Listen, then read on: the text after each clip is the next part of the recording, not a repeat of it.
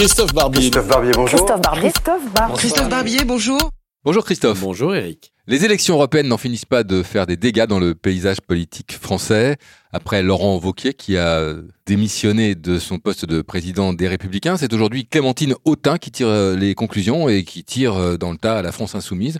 Ça va s'arrêter quand? Oh, ça ne s'arrêtera pas avant la présidentielle 2022, ce n'est qu'une étape. On voit bien comment derrière ces recompositions à droite comme euh, dans la gauche radicale, il y a une stratégie qui se cherche pour la présidentielle. Sinon, la présidentielle, elle est déjà pliée si euh, le Rassemblement national et la République en marche gardent l'avance qu'ils ont eue aux européennes, on aura un second tour Macron-Le Pen, donc on aura une réélection de Macron.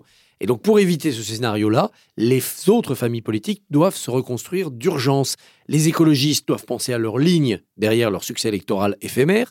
La gauche radicale doit penser à une stratégie d'union, parce que aller en morceaux, en miettes à une présidentielle, c'est la certitude d'être éliminé dès le premier tour. Et la droite doit repenser complètement sa machine à conquérir le pouvoir, c'est-à-dire quelle organisation, quel programme, quelle idéologie à droite. Le libéralisme, il est chez Macron, le nationalisme identitaire sécuritaire, il est chez Le Pen.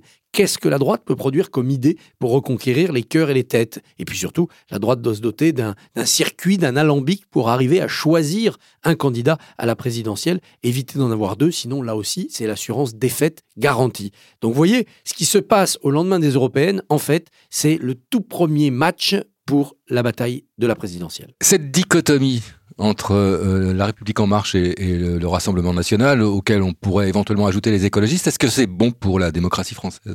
Tout est bon pour la démocratie française. Le peuple choisit, le pluralisme, c'est bon.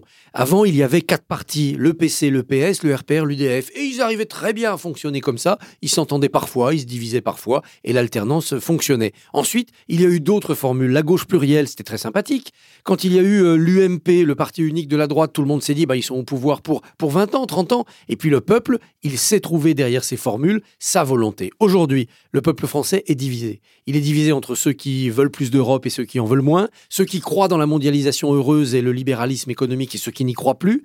Et ceux qui n'y croient plus, ceux qui sont en colère, ils vont vers le Rassemblement national parce que toutes les autres expressions de la colère leur ont semblé stériles, notamment celle de Jean-Luc Mélenchon. Donc c'est à ceux qui veulent capitaliser la colère d'un côté et à ceux qui veulent parier sur la raison de l'autre de se réorganiser. Sinon, on aura un second tour, Macron, Le Pen, et alors, on n'en mourra pas. Merci Christophe. Merci.